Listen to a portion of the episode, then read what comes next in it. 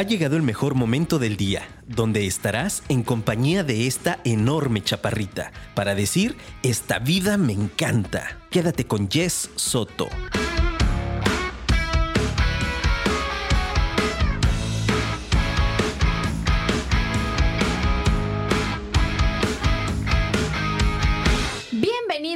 Queridos apasionados al episodio 128 de Esta vida me encanta. Ay, yo vengo muy feliz, vengo muy contenta. Tengo que confesar que este es uno de esos episodios que todavía me siguen poniendo nerviosa. Ahorita les voy a chismear por qué, pero como cada jueves presente, consciente, muy feliz de compartir este espacio con ustedes.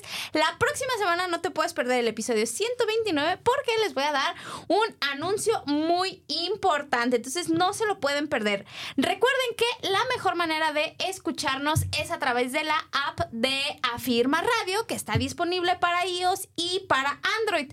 También estamos transmitiendo a través de www.afirma Radio o de las fanpage de Afirma Radio o en la mía de Yes Soto. Y pues una vez ya que andan por ahí en las redes, pues denos seguir, ayúdenos con sus, con sus opiniones, con sus valoraciones para ayudarnos a crecer, mis queridos apasionados. Y pues bueno, te decía que hoy especialmente estoy un poquito nerviosa, pero a la vez muy contenta.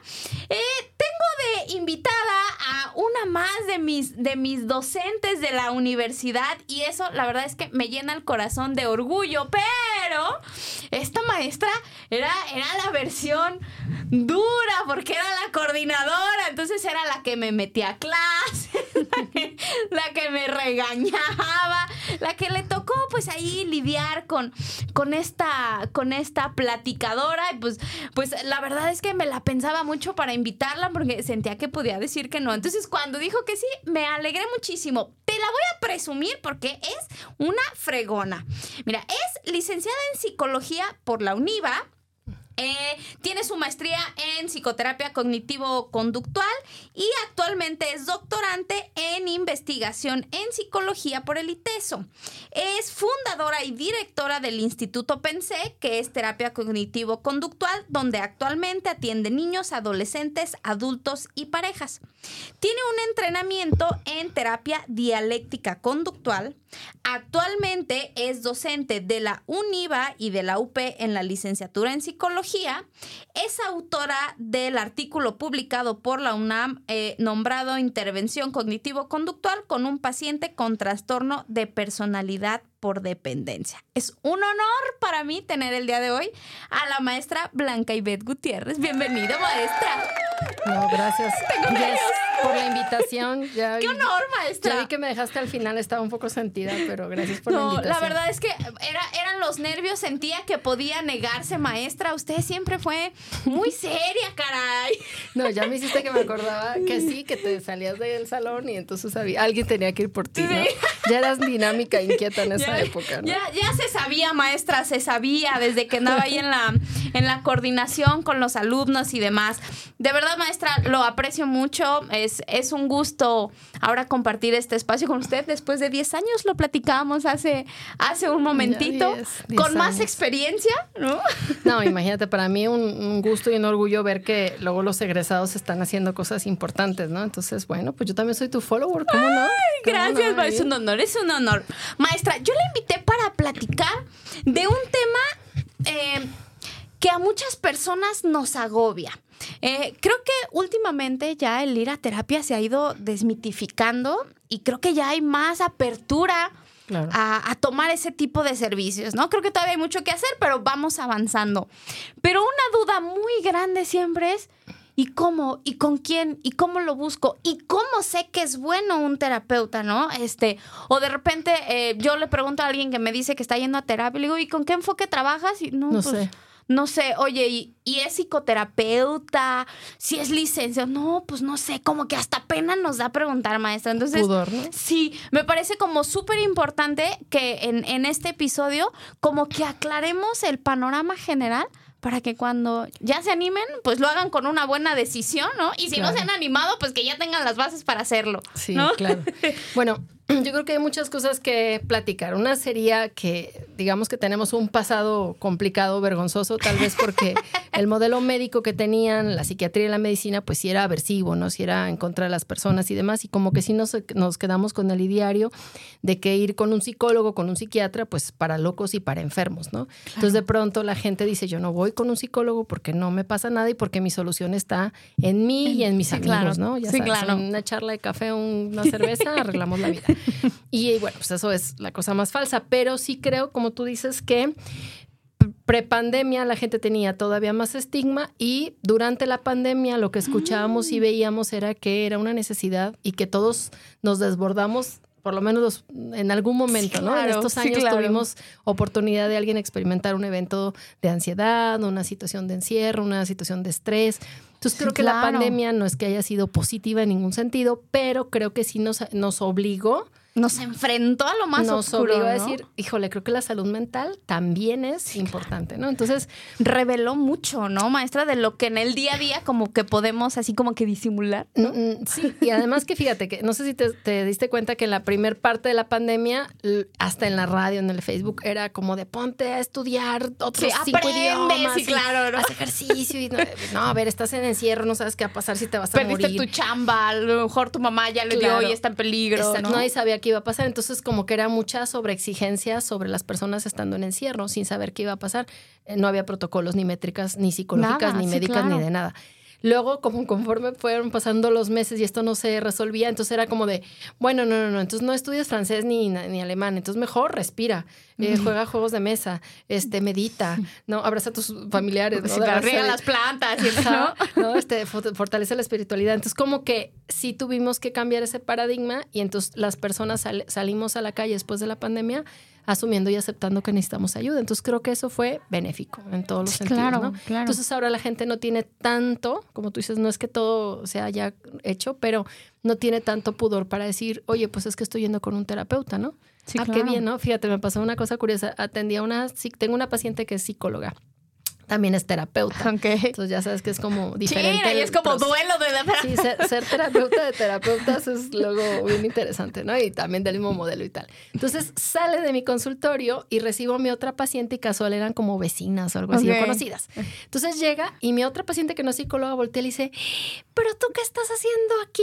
Como si Sí, estuviera claro, fuera ¿no? del antro o de, Sí. o de un lugar peor, ¿no? Y entonces mi, mi paciente psicóloga voltea y le dice, pues cuidando mi salud tú, mental, claro. ¿no? Y yo, wow, me Sí. guardo esa respuesta. Sí, claro, claro. cuidando mi salud mental, ¿no? Como vamos al ejercicio, como nos dormimos temprano, como vamos Buscas doctor. comer bien, claro. Entonces creo que ahora las personas sí están conscientes que cuidar la salud mental es canasta básica. ¿no? Definitivamente. Eso es algo que ha sucedido. Entonces, en esas estamos, ¿no? Tratando de cambiar un poquito ese paradigma. Y bueno, pues la, la- la pregunta se responde desde, pues sí tienes que asegurarte que lo, con, lo que estás, eh, con lo que estás buscando es un psicoterapeuta y no un terapeuta. Un terapeuta es cualquier persona que se viste de blanco y te genera bienestar. Y eso puede ser un masajista, alguien que te pase piedras calientes o frías, un spa. Cualquier cosa puede ser terapéutica. Mirar un atardecer es terapéutico Ok. pero no, no es un terapeuta, un psicólogo de alguna forma. Si es psicoterapeuta, entonces necesariamente tiene que tener la formación en psicología. Y si va a dar terapia clínica, tú lo sabes, pues tiene que tener una maestría en psicoterapia y no en otra cosa. Y eso es lo que la gente de pronto no sabe, ¿no? Cree que cualquier psicólogo podría dar terapia. Un egresado. Pero tendría, tendría que estar entrenado o tener una formación como Claro. psicoterapeuta y eso ya te da cierta, pues cierta una estabilidad. formación, una base, ¿no? Esa es una. Yo creo que hasta el día de hoy, en todo el tiempo que tengo ejerciendo, pues la recomendación siempre es de boca a boca, ¿no? Finalmente lo que hace que un terapeuta sea bueno es que quien está como paciente se sienta validado, escuchado, ayudado, pero también invitado a cambiar y no solamente a ir a de- desahogar todo lo que tiene ya, sino que pues encuentre Ese es soluciones un mito, reales. ¿no? Y es ir a platicar tus problemas. Sí, ¿no? claro, ¿no? Pues como un, como un evento pasivo, ¿no? Y no, pues es que la terapia es incómoda, eh, implica confrontación, implica cambio, implica Mucho recaer. cuestionamiento, sí. Entonces no es Recaer, tan- claro, ¿no? No es lineal el progreso. Exacto. ¿no? Entonces creo que las personas eh, creen al principio que así es y a mí me gusta que me digan eso porque no, es que yo no sé si venir porque luego de pronto mis amigas me dan buenos consejos. Yo digo, ok, si esta conversación que tenemos tú y yo se parece a tus amigas, por favor, este, corre y no pagues, ¿no? Vete, vete, vete de acá.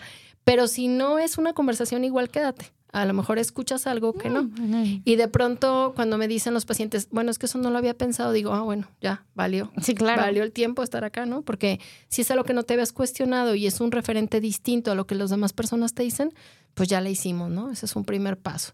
Otro segundo paso es que pues, los terapeutas o los psicoterapeutas no demos consejos de Facebook y de, TikTok y esas cosas, ¿no? Que de pronto no encuentras cosas. Como recetas de un minuto. Como échale ganas, como tú tienes que estar bien, como que la depresión es algo que está en tu mente. claro. Sí está en tu mente, en tu cerebro y hay un desorden ahí endógeno bien importante que si no medicas te va a ir mal y no es un asunto de voluntad o de opción. De ánimo, ¿no? Exacto, como de yo no estoy haciendo lo correspondiente, por eso estoy deprimida o, o estoy ansiosa y seguramente eso lo voy a arreglar si hago ciertas cosas. Entonces, como que esa también es otra parte, que no tengamos un discurso que se parezca a algo que está ahí y que no necesitas pagar por escuchar algo que de alguna forma lo encuentras en cualquier lado, ¿no? Ok.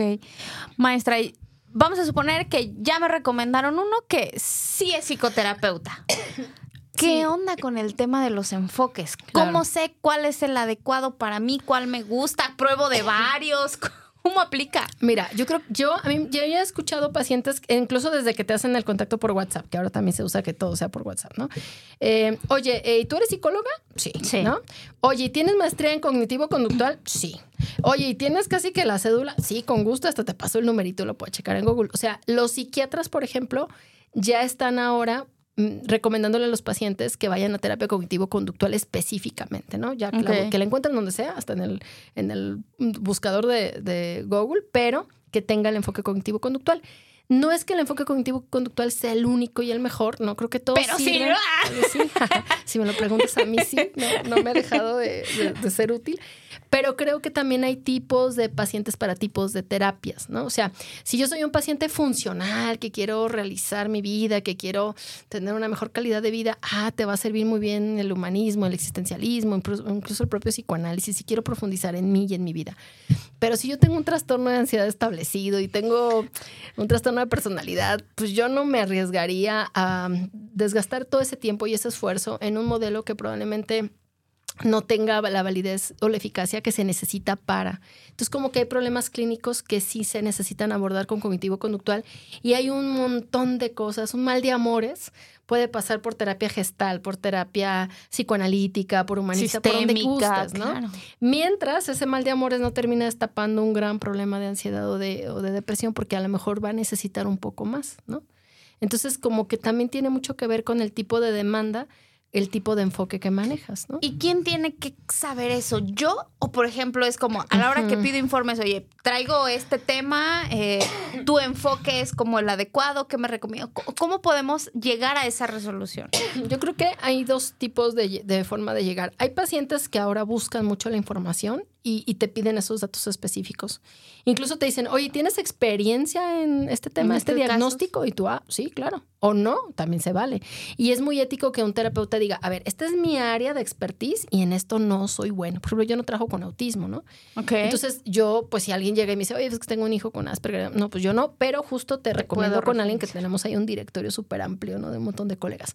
Entonces, creo que también es esa parte de que a veces en la, en la misma llamada te anticipan un poco el diagnóstico y eso te ayuda a tú colocarte éticamente decir si lo trabajo, si soy experta o no lo soy. y te recomiendo Y te recomiendo a alguien. O en la primera sesión, cuando llegan contigo y te platican ese dichoso motivo de consulta, es donde tú tomas la decisión de si te puedo, si puedo trabajar contigo o no. Okay.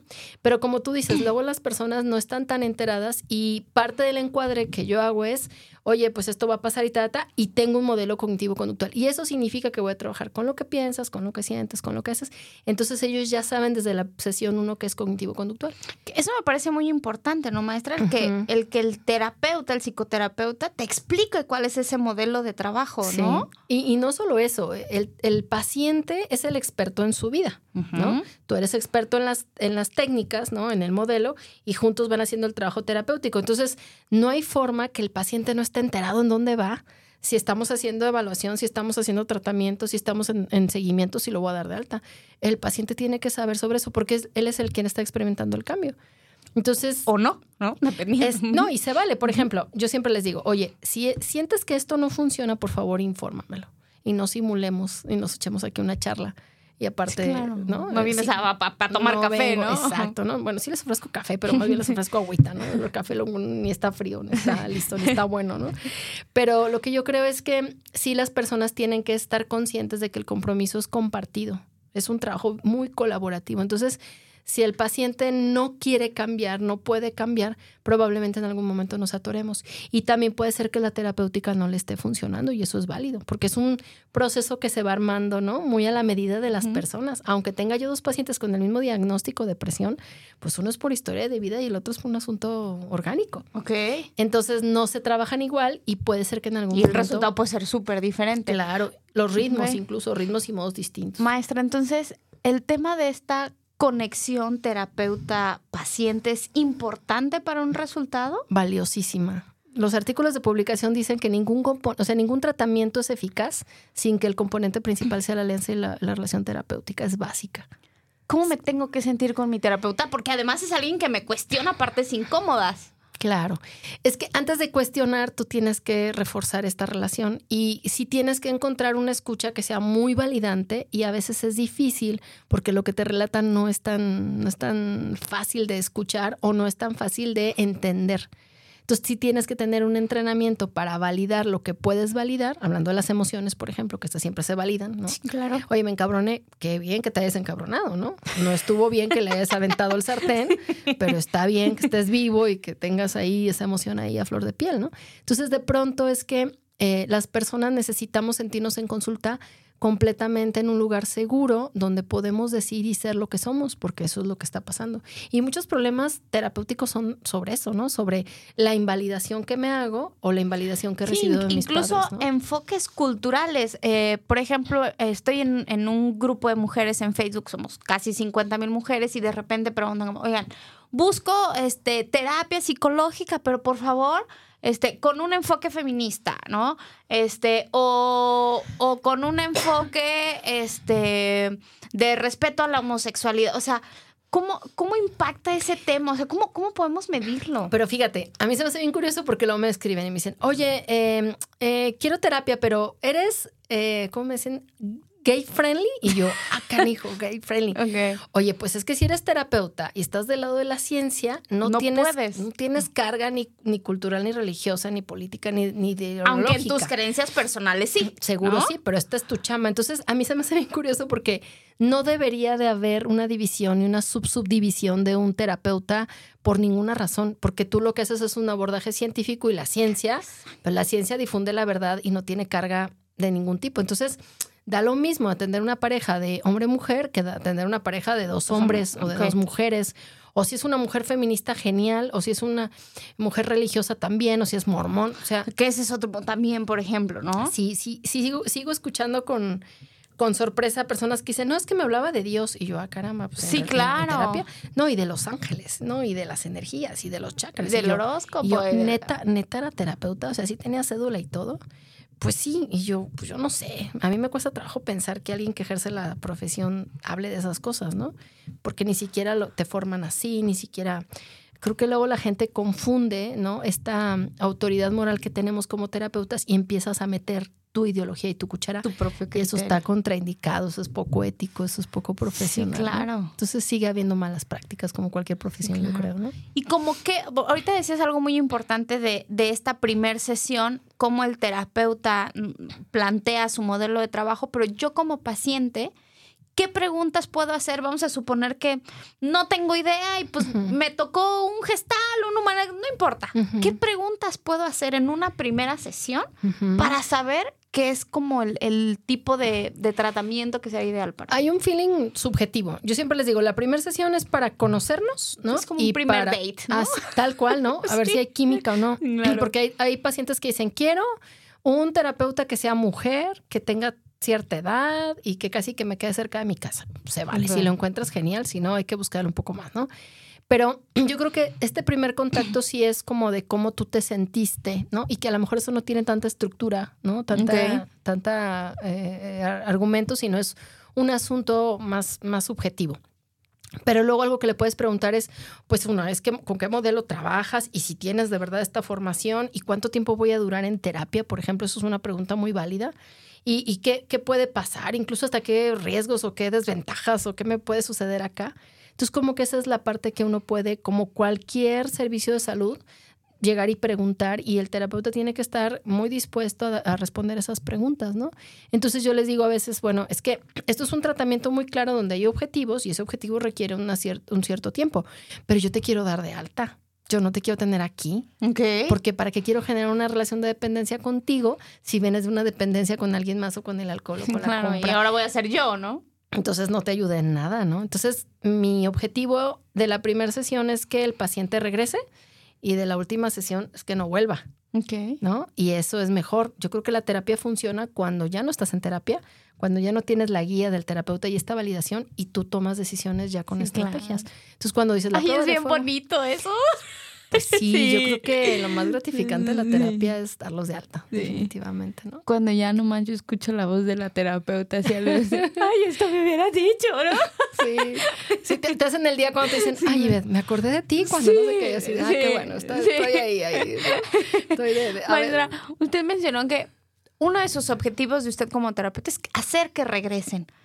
¿Qué tanto sigue sucediendo que no regresamos después de una primera sesión? Se vale. Yo creo que hay muchos factores que hacen que alguien no regrese. Eh, tengo pacientes que ya con los años uno los identifica y es como, es el paciente que va a ir a una o dos sesiones a muchos psicólogos, ¿no? Entonces no va a cambiar, pero sí le gusta este momento donde somos muy validantes y, y, escuchamos, pero no va a cambiar. Porque en la primera sesión pues no hay una exigencia de, de, cambios de conducta. Tú hablas, hablas, hablas y el otro te escucha, ¿no? Y la segunda sesión también. Pero cuando llega la hora del cambio es como de, oh, y entonces ya no, entonces ya empezamos como a, pues que no te puedo ver y es que no alcanzo un horario y es que no tengo dinero, ¿no? Entonces de pronto las personas argumentan algunas cosas porque mm, de verdad no hay disponibilidad del cambio y eso está bien, se vale. Posiblemente no. Y tú no te lo personalizas, ¿no? No tiene que ver con tu práctica. Probablemente también esta primera sesión no haya sido lo suficientemente convincente para el paciente y decida buscar otra opción y es válido porque tú tienes que ir con quien confíes y con quien te dé la sensación de que te puede ayudar, ¿no? Y eso te digo, es como medio subjetivo. y es que eso todos lo tenemos, ¿no? De repente hay personas que desde que las ves de lejos, algo no te vibra, ¿no? Y hay otros que ya lo sientes como amigos, ¿no? Sí, sí. no, bueno, es que hay pacientes que eh, platican padrísimo, ¿no? He tenido pacientes escritores, he tenido pacientes que son muy de la creatividad y bueno, hablan tan bonito. Sí, claro. Te relatan de una manera y tú así. Su tragedia en poema, ¿no? Te lo, literal, su tragedia en poema, pero, pero lo hablan tan bonito que dices tú, wow, ¿no? Entonces, hay gente que, que conversa muy bien, hay otras personas que les cuestan trabajo y tú te tienes que acompasar a ese discurso, ¿no? Y ayudar a quien no habla tanto y a quien habla demasiado, a lo mejor también hacer algunos saltos para poder tú intervenir, ¿no? Ok. Ese es el arte y la magia de la terapia un poco, ¿no? Me No, vaya, vaya que es complicado. Ahí es donde entra la ciencia, ¿no? Y hablando de ciencia, maestra, por ejemplo, eh, hablaba usted que le decía, bueno, pues el objetivo es que una vez que te dé alta no, no regreses. ¿Cómo, cómo se generan ese, ese establecimiento de metas? ¿Cómo, se entera la gente? Bueno, otra vez, yo creo que una buena recomendación es busquen tratamientos que tengan validez científica y empírica, ¿no? Que ya existen y que eso sí lo puedes googlear, ¿no? ¿Cuál es, cuál es la eficacia de un tratamiento psicológico para ansiedad, para depresión, para un trastorno? Eso lo puedes googlear en tres minutos y entonces sí pedir que sean eh, tratamientos que tengan validez científica o empírica. Eh, tú haces un procedimiento, lo conoces y haces una evaluación, ¿no? Después haces un tratamiento y ese tratamiento después lo mides o lo o lo mantienes, ¿no? Así funciona para que lo des de alta. Entonces, cuando tú lo das de alta, sí estás más o menos, eh, puedes asegurar que algunas cosas van a funcionar. No es que la vida te cambie porque vayas a terapia y no te pase ninguna situación o una crisis. No, sí, claro. Pero ahora tienes otra forma más de herramientas. Claro. Entonces, tú no das de alta a alguien donde no te des cuenta que estas estrategias adquiridas emocionalmente, conductualmente y cognitivamente ya están estables y ya puedes irte desvaneciendo en el procedimiento. Primero lo ves cada semana, ¿no? Lo acompañas día a día, ¿no? Lunes, miércoles, viernes, sábado, domingo, ¿no? Y después es cada 15 días, entonces ya te va contando lo que va haciendo, ¿no?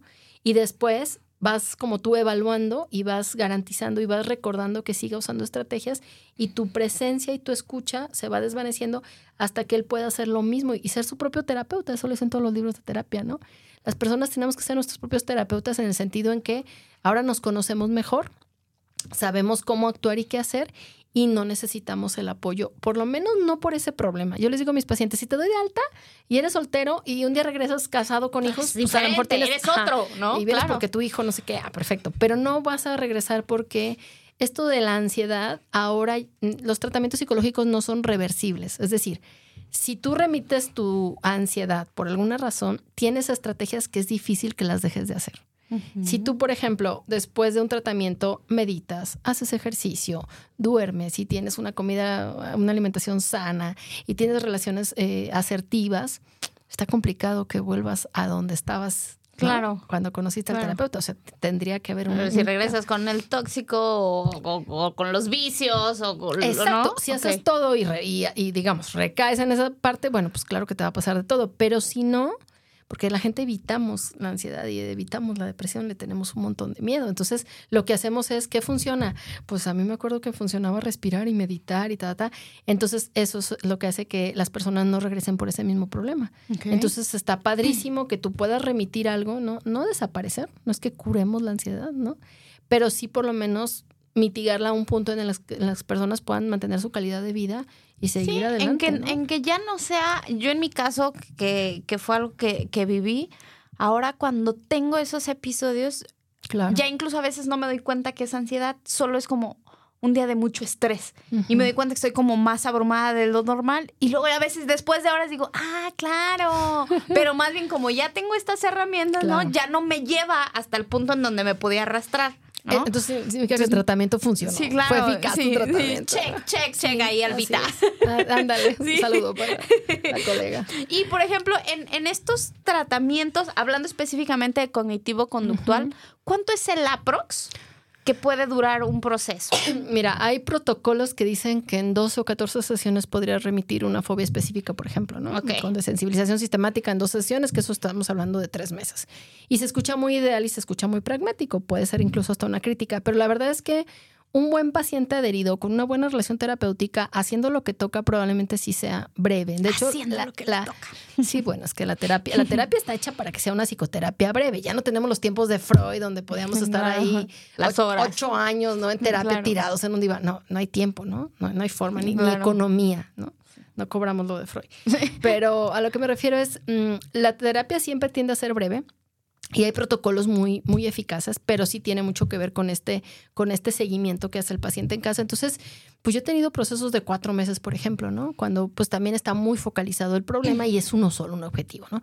Pero a veces hay varios objetivos y eso me lleva a lo mejor nueve meses, a lo mejor me lleva un año, pero tampoco son periodos prolongados de año y medio, dos años, porque sí caemos en una parte ya de, de confort y de confianza y ya no es terapéutico puede ser acompañamiento, puede ser cualquier otra cosa, pero ya no es psicoterapia como tal. La, psicoterapia está enmarcada por pasos y tiene un límite claro, ¿no? Y definido. Y si es breve, mejor, ¿no? Es deseable. Entonces sí tiene que llegar un momento en donde tú digas, bueno, ya se trabajó esto por lo que tú venías y por favor vete a aplicarlo sin mí, ¿no? Sin este apoyo y ya, ¿no? Y ya si en dos años se te ocurre otro problema, pues está bien, ¿no? Que regreses aquí o en otro lado, ¿no? Sí, claro. Pero, pero sí debería de ser así, más bien una psicoterapia breve y otra vez, pues eficaz, ¿no? es válido, por ejemplo, maestra, que bueno, a lo mejor yo llegué, no sé, por algún miedo, ¿no? Por pesadillas, y estando ahí, pues como que me empiezo a explorar y descubro otra cosa y entonces eso sí es válido, ¿no? A lo mejor me aviento dos años, pero no estoy los dos años trabajando mi miedo a las cucarachas, ¿no? claro, ¿no? Una fobia específica se remite en, en, 14 sesiones, pero resulta que además teníamos otro asunto en un, sí. otro tema. Sí, puede pasar que el motivo de consulta solamente sea un elemento y un síntoma de una serie de cosas que, que un terapeuta podría encontrar y escarbar y también trabajarlo. Pero te digo, de alguna manera sí luego eres puntual y en esa puntualidad de pronto vas avanzando. También tiene que ver con el ritmo y el modo del paciente. Hay pacientes muy puntuales, muy cumplidos, ¿no? Así, los, eh, los, que, los, Claro. que, los que nos gustan porque son muy cómodos, ¿no? Ellos hacen todo. Sí, ellos hacen la chamba. Claro, ¿no? Llegan ahí puntuales, bla, bla, bla, y bueno, avanzan rápido porque aparte son así, ¿no? Demandantes, De perfeccionistas. resultados. Ajá. Pero hay otros pacientes que son muy lentificados, que tienen muchas recaídas. Que esperan que, los empujen, ¿no? Ajá, que pues, se fragilizan. Entonces, esos pacientes, pues seguro van a llevar un poco más de tiempo. Entonces, las personas tenemos ritmos y modos de aprender y de, y de cambiar distinto y se vale, ¿no? Tú te compasas a eso.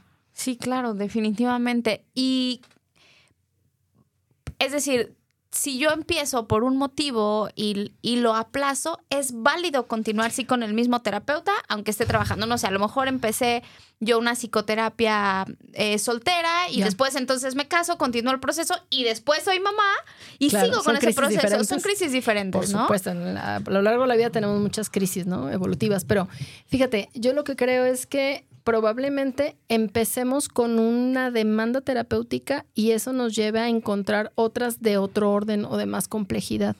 Y entonces podría ser, más que aplazarla, sería como darle continuidad y ver un poco el efecto y el resultado. Y entonces ya me hago otro tipo de preguntas o me, o me enfrento a otro tipo de retos, ¿no? Entonces no es lo mismo entrenar a alguien porque es tímido para pedir trabajo a que esté bajo el estrés del trabajo, ¿no? Con un jefe terrible. Entonces ahí la demanda se va moviendo, ¿no? Pero seguimos trabajando en ese proceso. Y por ejemplo, ¿cómo, qué, qué tips nos podrías dar o cuál es tu opinión referente a alguien que siente que no está obteniendo resultados en terapia y ya no lleva dos sesiones, que ya lleva un Ya tiempo? Bueno, yo siempre les digo a mis pacientes que eh, ellos tienen todo el derecho de eh, muchas cosas. Uno, sería padrísimo que tu paciente tenga la confianza de decirte, oye, Ivette, siento que no me está funcionando. Eso te da a ti la oportunidad de revisar tu expediente y ver qué está pasando, ¿no?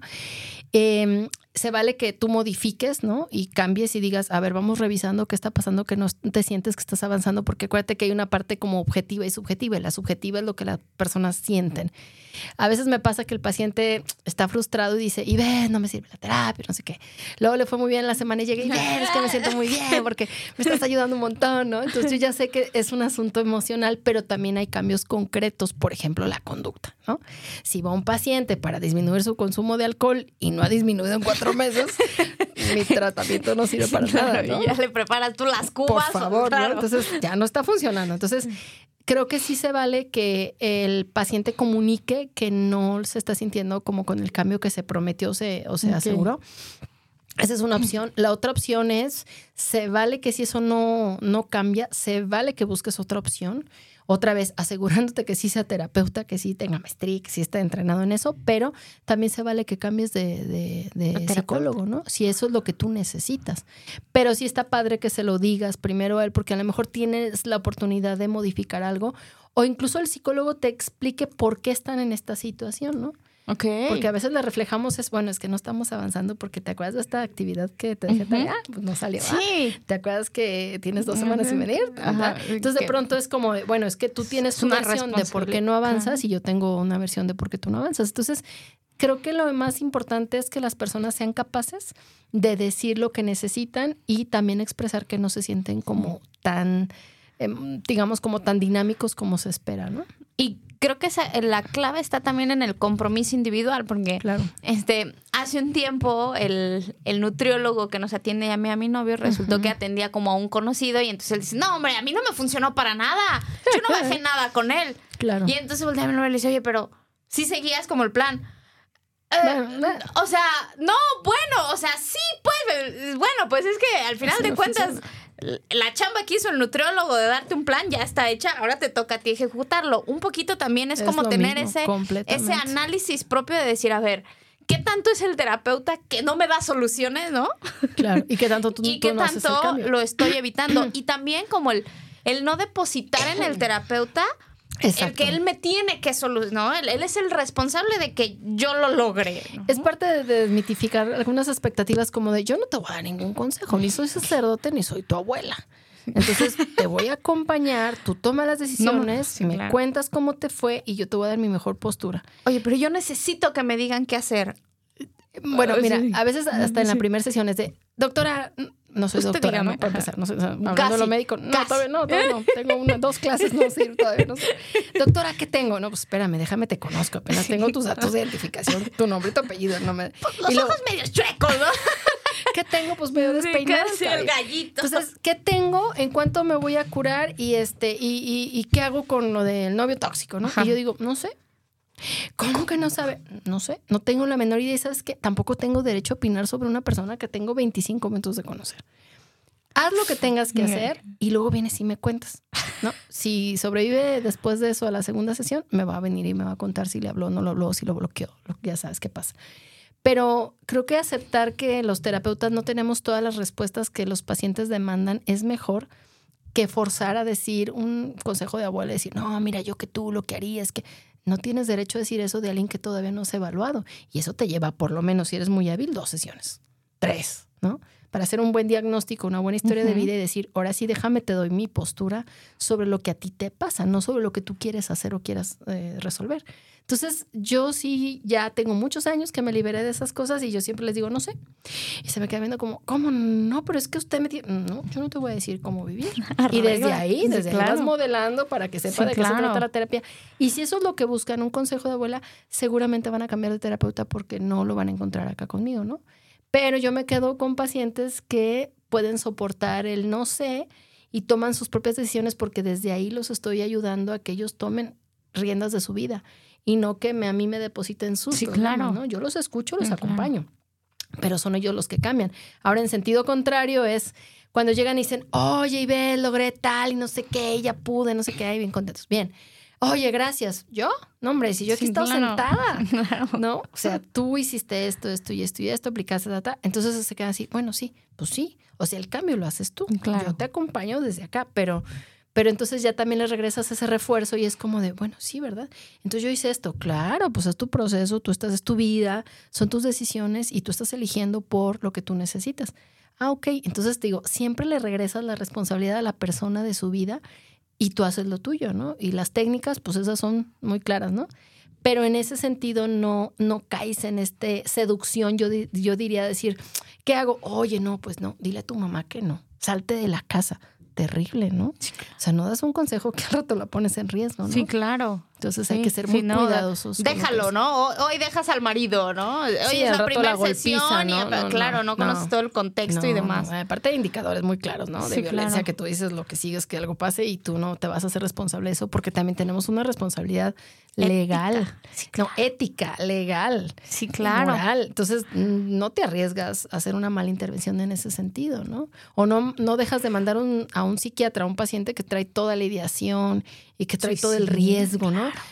Claro que en ese momento es, por favor, saliendito de aquí me haces cita con el psiquiatra, ¿no? Porque no te vas a esperar a que tu terapia funcione.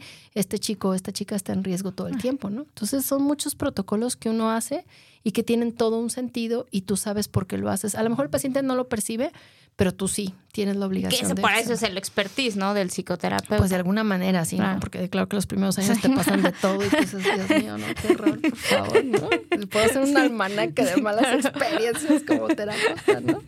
Todo lo que te puede pasar, ¿no? Entonces, pues sí, creo que vas aprendiendo y vas diciendo, entonces por ahí no va. Por ejemplo, esa seducción de decir, ¿qué hago? Y entonces de pronto en mis primeros años, cuando tenía muy poca experiencia, era, "Pues, pues, yo creo que deberías de hacer esto, ¿no? Pues no, ahora no lo hago, ¿no? Y funciona, la verdad que funciona. Maestra, dentro de su práctica, ¿podría ponernos, por ejemplo, un ejemplo de ciertas conductas que gracias a la psicoterapia hay una modificación y algunas en donde se dé cuenta que no es con psicoterapeuta, que ya requieren como un tratamiento psiquiátrico, como para que las personas se puedan dar cuenta del impacto que puede haber? Mira, yo creo que lo más útil para hacer en terapia en casi todos los casos tiene que ver con identificar cuáles son las conductas problema. Pues yo tengo un modelo cognitivo conductual, me voy a cargar mucho a lo conductual. Claro. Entonces, de pronto, cada persona tiene su conducta problema. Para alguien, su conducta problema puede ser ser impuntual, para alguien puede- su conducta problema puede ser lastimarse.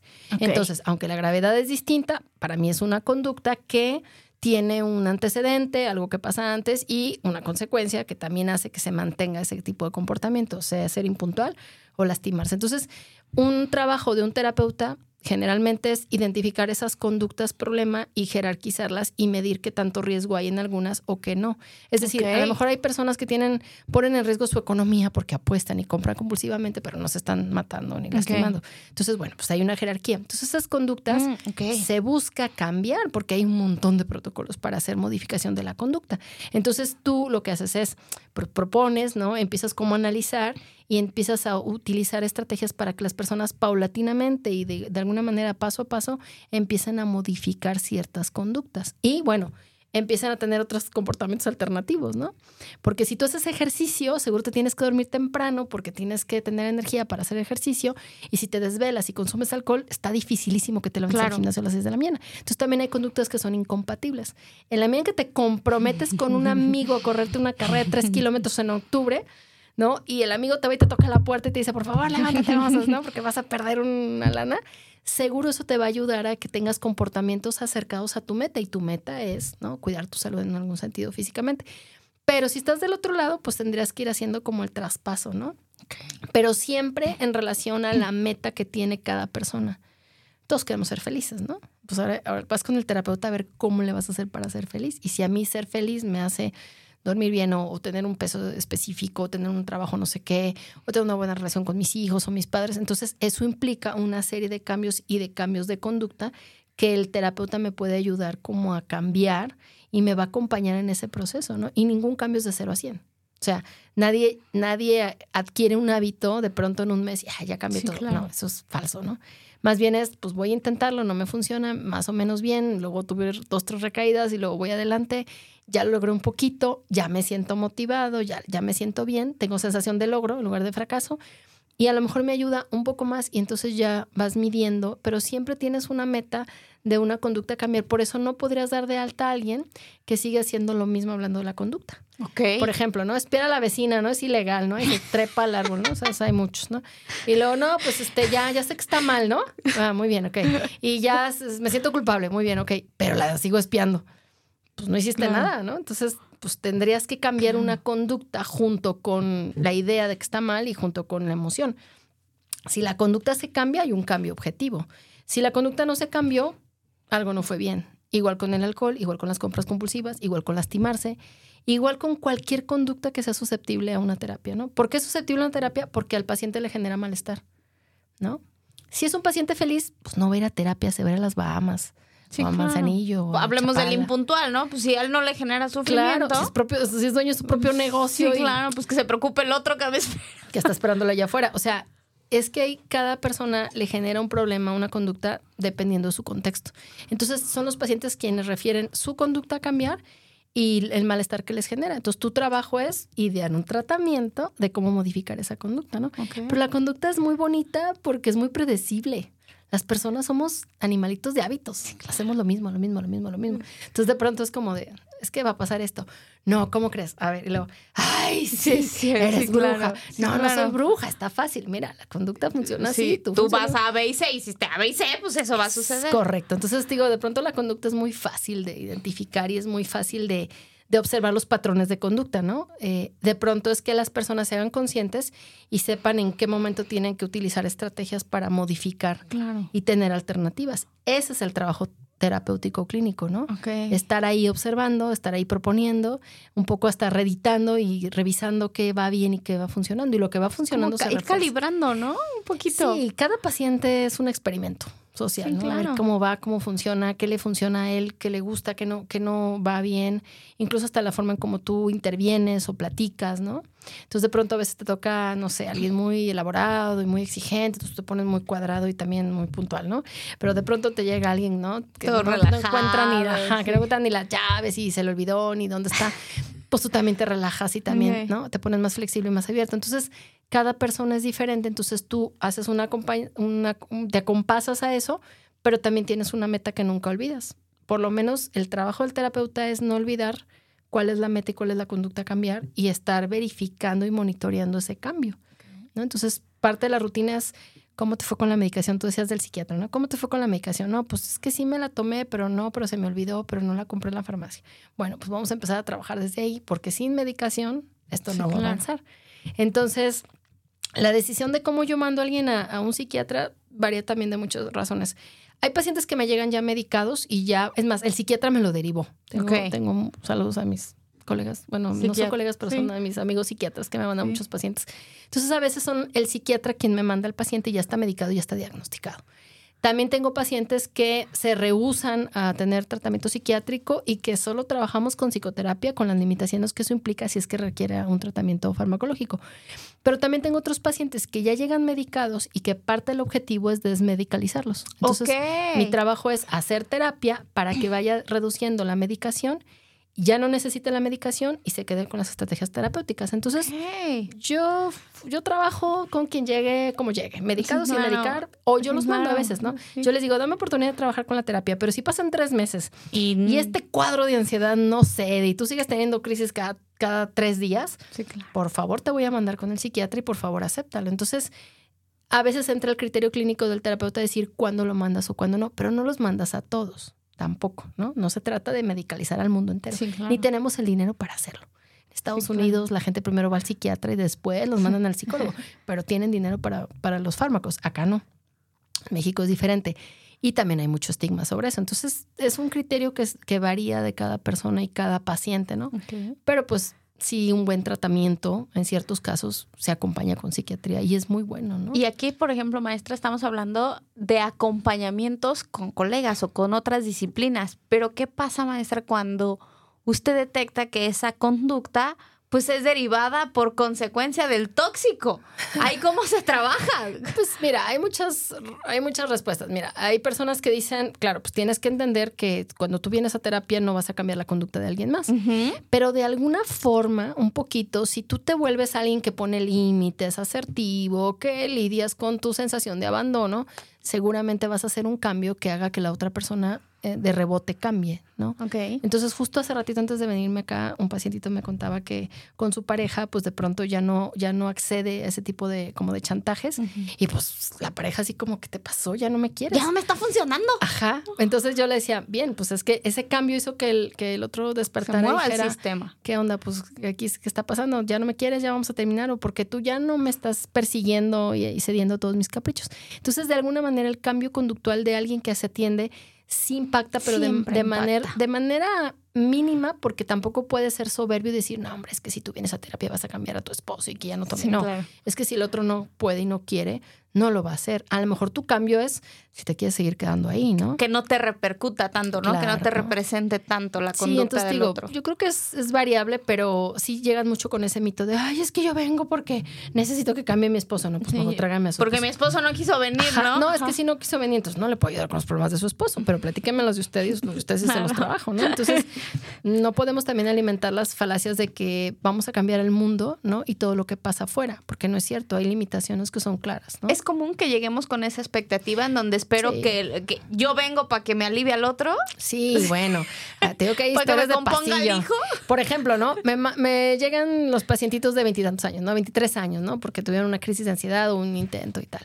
Y llegan y la mamá casi que se quiere quedar afuera de la puerta, ¿no? Entonces yo así como, oye, yo así de, dame chance, ¿no? Sí, Entonces, claro. entonces ya puedo poder entrevistar al, al pequeño de 25 Sí, claro. años, ¿no? Y luego salgo y los papás así ¿Qué le dijo? ¿Qué tiene? ¿Y, y qué pasó? Y, y yo, nada. Le ¿todo platicó bien?". lo de No. la fulanita, le Ajá, platicó ándale, ¿no? ándale, sí le dijo que hace esto y esto, ¿verdad? Exacto, los delatan, ¿no? Y este, y esto es bien interesante porque a veces hasta me llaman y me escriben, oiga, quiero decirle que esta semana mi hijo no sé qué. Y yo le digo, ok, está bien, ya lo escuché, ¿no? Pues es que Sí, no claro. puedes no escuchar.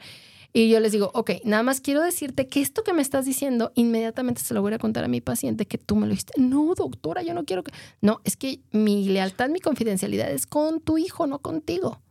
¿No? Siempre y cuando sea mayor de edad. Sí, siempre y cuando sea mayor de edad y cuando es menor de edad, tú no compartes lo que pasa en sesión, si acaso los objetivos, ¿no? Si es un chiquito, tú puedes decir, oye, voy a trabajar con tu hijo esta conducta, pero no le voy a revelar todo lo que pasó en la sesión, porque también un pequeñito merece cierto resguardo lo que, lo que siente y lo que reacciona. Pero con los pequeñitos de 25, ¿no? Que nos dan la queja a las mamás de es que sí tomó y es que sí consumió y no sé qué. Yo digo, ok, está bien, nomás que yo le voy a contar que tú me has contado. No, no, es que yo no te guardo ti el secreto. ¿No? Ok. El secreto es con mi paciente. Entonces llego y, Juanito Pérez, fíjate que tu mamá me habló en la semana y me contó que consumiste. Cuéntame. Entonces ya se pone así como, ¿cómo es que mi mamá? Sí, o sea, Ah, sí. no hay manera de guardarle la confidencialidad a dos personas porque ya no estás haciendo un trabajo ni ético ni, a- ni agradable. ¿Cómo aplica ese tema de la confidencialidad, maestra? Pues es que son muchas cosas. Una es, eh, de verdad, de verdad, de verdad, no debes, tienes que acostumbrarte, yo creo que desde que estudias, a no hablar de las cosas que pasan en un consultorio. Nada. O sea, no sé cómo le van las otras profesiones, ¿no? Un abogado pues dirá, es que tengo una clienta que está media loca, ¿no? Ah, está bien. Pero no puedo escuchar a un psicólogo que diga, ay, tengo una paciente que está media loca. No, pues es que ya estás mal, ¿no? Ya estás juzgando Claro. a alguien y, y tu trabajo es, es comprenderlo.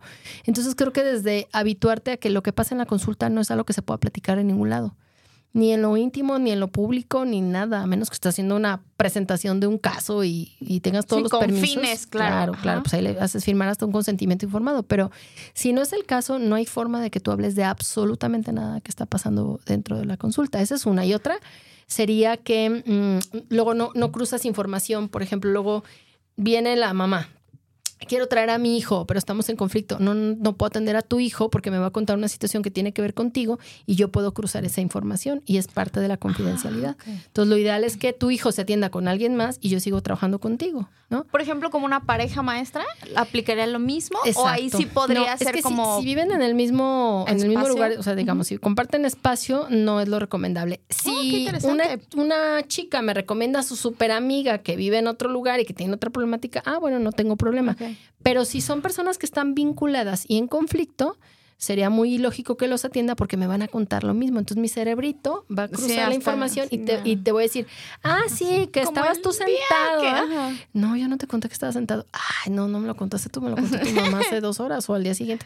Entonces, sí es importante que no crucemos información con las personas que trabajamos y tampoco investigamos. Esa también es parte de la confidencialidad.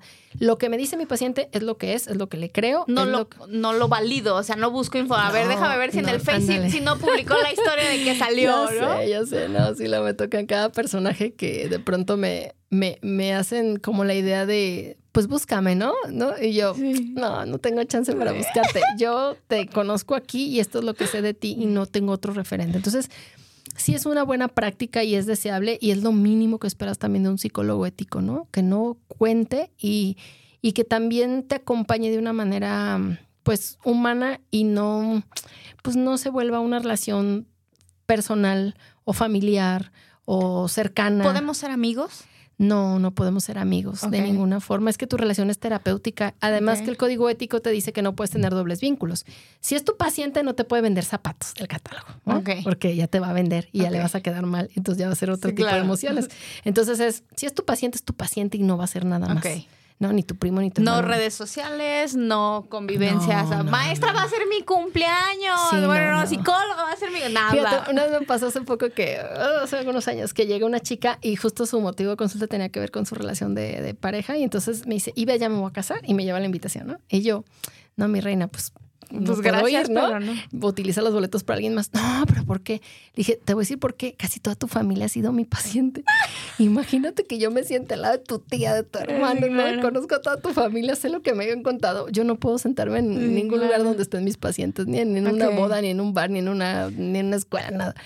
Y, lo bueno, mismo ¿no? antes, o sea, no es como que sé que mi comadre es terapeuta o mi no, vecina, este, Sí, no. o, Sí, mi tía, ¿no? Dudo mucho que mis vecinos quieran ser mis pacientes, ¿no? Ni- ni- apenas si les digo buenos días, ¿no? No, pero la verdad es que sí es muy curioso cómo las personas de pronto sí se vinculan afectivamente y te quieren como... Presente, Ajá. ¿no? Y Sí. yo les digo, no, es que mi trabajo está aquí justo, ¿no? Por eso es válido y por y eso se es siente bien feo. Yo tengo una anécdota, una querida terapeuta, este, antes de Albita, eh, creo que fue en una Navidad que le dije, oye, este, te quiero llevar un regalito por Navidad. Me dijo, no, no es necesario, ¿no? Y. No estoy en la consulta, yo te lo mando. No, nuestra relación no, no tiene que llevar ese tipo de intercambios, de verdad no es necesario. Y para mí, como, No, se sintió feo. Sí, sí, sí, porque, pero me di cuenta creo que ella lo percibió antes que yo, que yo ya estaba interesada como en tenerla de amiga, Exacto, ¿no? Y ser. entonces fue como, eh, no, eso no va a suceder, ¿no? Entonces fue, fue como muy puntual. Órale. Y en algún A lo mejor momento estabas fue ese como, límite. ah, ok, ok. Yo, yo a, mí, a mí mis pacientes se van de viaje y me traen un souvenir y yo lo agradezco hasta, hasta lo público. No tengo problema con que me regalen algo eh, porque por alguna razón, te digo, se genera un, Ajá. un vínculo y una estima que es inevitable y que es útil. Entonces yo agradezco que me regalen, eh, no sé, te digo, el souvenir, el llaverito a donde van, de lugares que no, no No conozco. conozco. Entonces digo, ah, mira, qué, qué, Qué qué padre. genial. Ni después, maestra, o sea, por ejemplo, tiene una amistad, a lo mejor fue mi terapeuta hace tres años y, y ahora podemos ser amigos. Eh, no, tampoco. no lo Lo mejor es- Es que conocen tu psiquismo. ¿Para qué lo quieres, ¿para qué lo quieres de compa ¿Qué con lo las quieres copas? revelar? No. Maestra, qué, qué interesante todo lo que nos ha platicado. Creo que son muchas respuestas que nos hacemos la gran mayoría de las personas que queremos o que tenemos curiosidad o necesidad de, de ingresar a un, a un proceso psicoterapéutico. Y si alguien le llamó la atención, ¿cómo habla la maestra Blanca? Cuéntenos. No, pues nada, igual, ¿no? ¿Dónde Este, podemos encontrarla? ¿Dónde nos puede atender? Mira, eh, pues ahí están las redes, ¿no? Que siempre sirven. Está el Facebook y el Instagram como Instituto Pensé. eh, y el WhatsApp del consultorio es 3325 eh, 360309.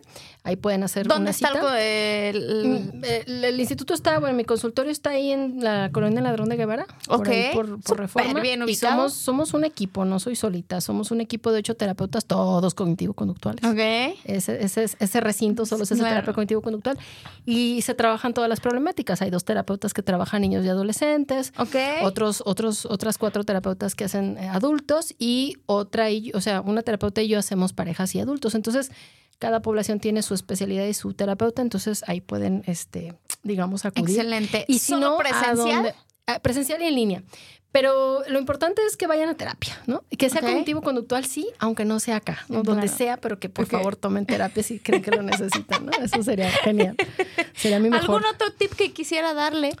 Pues si algo te dificulta, si algo te estorba, si no te deja dormir, si ya no crees que puedes solo, está padre ir a terapia. Si, si nunca has ido a terapia, está padre ir a terapia, ¿no? Si, eh, no sé, creo que hay muchas razones por las cuales quieres iniciar un proceso y y es válido y está bien. Y también saber que tiene un tiempo determinado y que no vas a estar ahí toda la vida dependiendo del terapeuta, ¿no? ¿Y si estoy muy bien, maestra? A me siento bien. Genial, compartirlo, ¿no? Genial. ¿Puedo ir? ¿Puedo buscar? Sí, puedes ir a desarrollarte como persona y encontrar otras formas de vida y de plenitud, ¿no? Diferente. Entonces, te- hay terapias muy, muy, te digo, muy existenciales, muy humanistas que por supuesto funcionan, ¿no? Pero las personas felices generalmente buscan su crecimiento en otras actividades o hobbies y está bien, ¿no? Entonces, no siempre, casi siempre el terapeuta está más enfocado en trabajar los problemas emocionales, ¿no? Ok. De alguna forma. Me encanta, maestra. La verdad es que ha sido un deleite. Fue una de las mejores clases. ¡Ay! Me hizo recordar aquellos, aquellos tiempos. La verdad es que qué orgullo verla seguirse desarrollando de la manera en que lo ha hecho. Ahora estudiando el doctorado. Le deseo todo el éxito para sé. que Lo lo culmine, que ya me estaba platicando ahorita que son cuatro añitos, ¿no? De, de preparación. Sí. O más, dice. Dos, cuatro años. Sí, sobrevivimos. Mínimo cuatro, ¿no? Sí, ya nos vendrá aquí a platicar cuando lo termine, pero espero que sea antes su, su Voy a, segunda voy a regresar visita, con maestra. bastón, pero con no, un doctorado. Ay, no, no diga eso. No, maestra, ha sido un gusto compartir con usted el, el espacio. De verdad es que lo mejor que me deja este programa es justamente estas conversaciones con personas que han tenido pues un papel importante en, en mi vida, en la formación, aunque yo cada vez siempre lo digo en este programa, todas mis, mis opiniones nunca o mis puntos de vista no son en referencia a la psicología, ¿no? No, ya no me siento tan psicóloga, a la experiencia práctica profesional, pero sin duda el, el haber estudiado la carrera ah, fue de lo más hermoso que hay en mi vida, de lo más positivo, algo a lo que le saco muchísimo jugo a lo que a lo que me dedico y usted como parte de mis formadoras fue parte de ese proceso, así es que muchas gracias. No, gracias a ti igual, ¿no? El cariño es, es este recíproco y padre verte, verte hacer ejercicio y motivarnos, ¿no? Eso Gracias, también está padrísimo. Gracias, gracias. gracias a ti. y la volveremos a tener aquí. Va, ¿Lo cuando prometes? gusten. Ya Claro. está. Mis queridos apasionados, pues ahí está el tema del día de hoy, por favor, si tienen por ahí la curiosidad de probar qué se siente estar en un proceso psicoterapéutico o si son de esos valientes que se han ido y se han asomado pero no han permanecido, pues ahí están los tips para que puedan dar con, con el ideal para ustedes y yo los escucho el próximo jueves en punto de las 8 de la noche. Gracias, mi Luigi.